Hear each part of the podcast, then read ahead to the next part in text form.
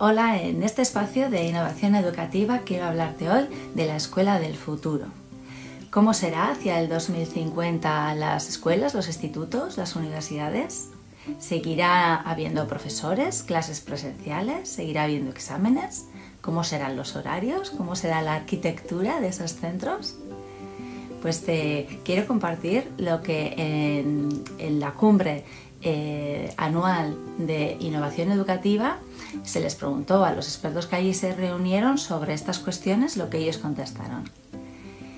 Pues en la Escuela del Futuro sí que se sigue esperando que haya un profesor.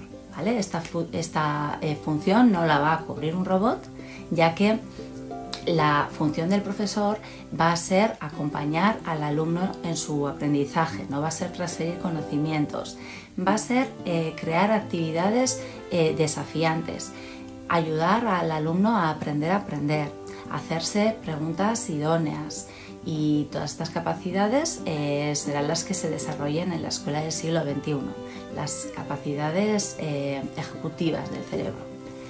Por otro lado, los, alumnos trabajarán de forma eh, autónoma, los currículos serán mucho más eh, personalizados. Ese es el reto que tenemos en las escuelas hoy en día, cómo atender a la diversidad y a la heterogeneidad de nuestros alumnos, a sus diferentes intereses. La escuela de hoy en día deja fuera a los que van más atrás y a, y a los que van mm, por delante. Entonces realmente tenemos este reto por delante.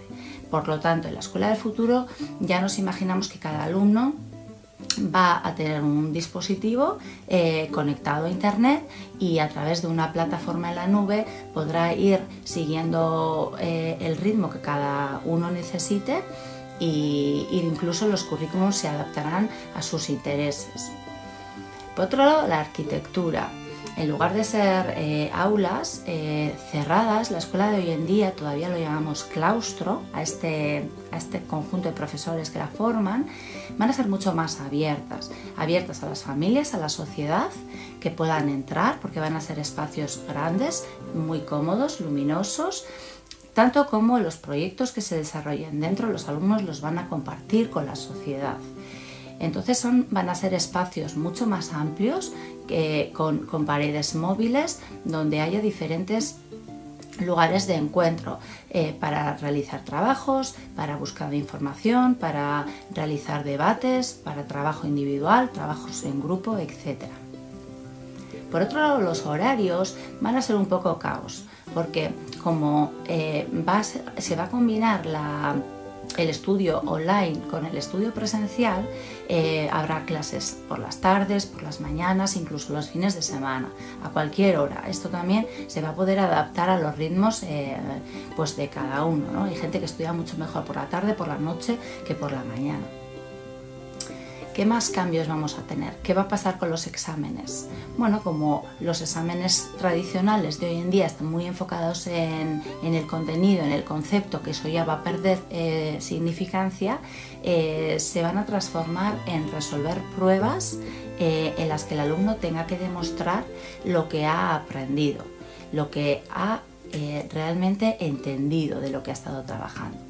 Se va a trabajar, por supuesto, que en grupos y se van a desarrollar proyectos y se van a resolver problemas.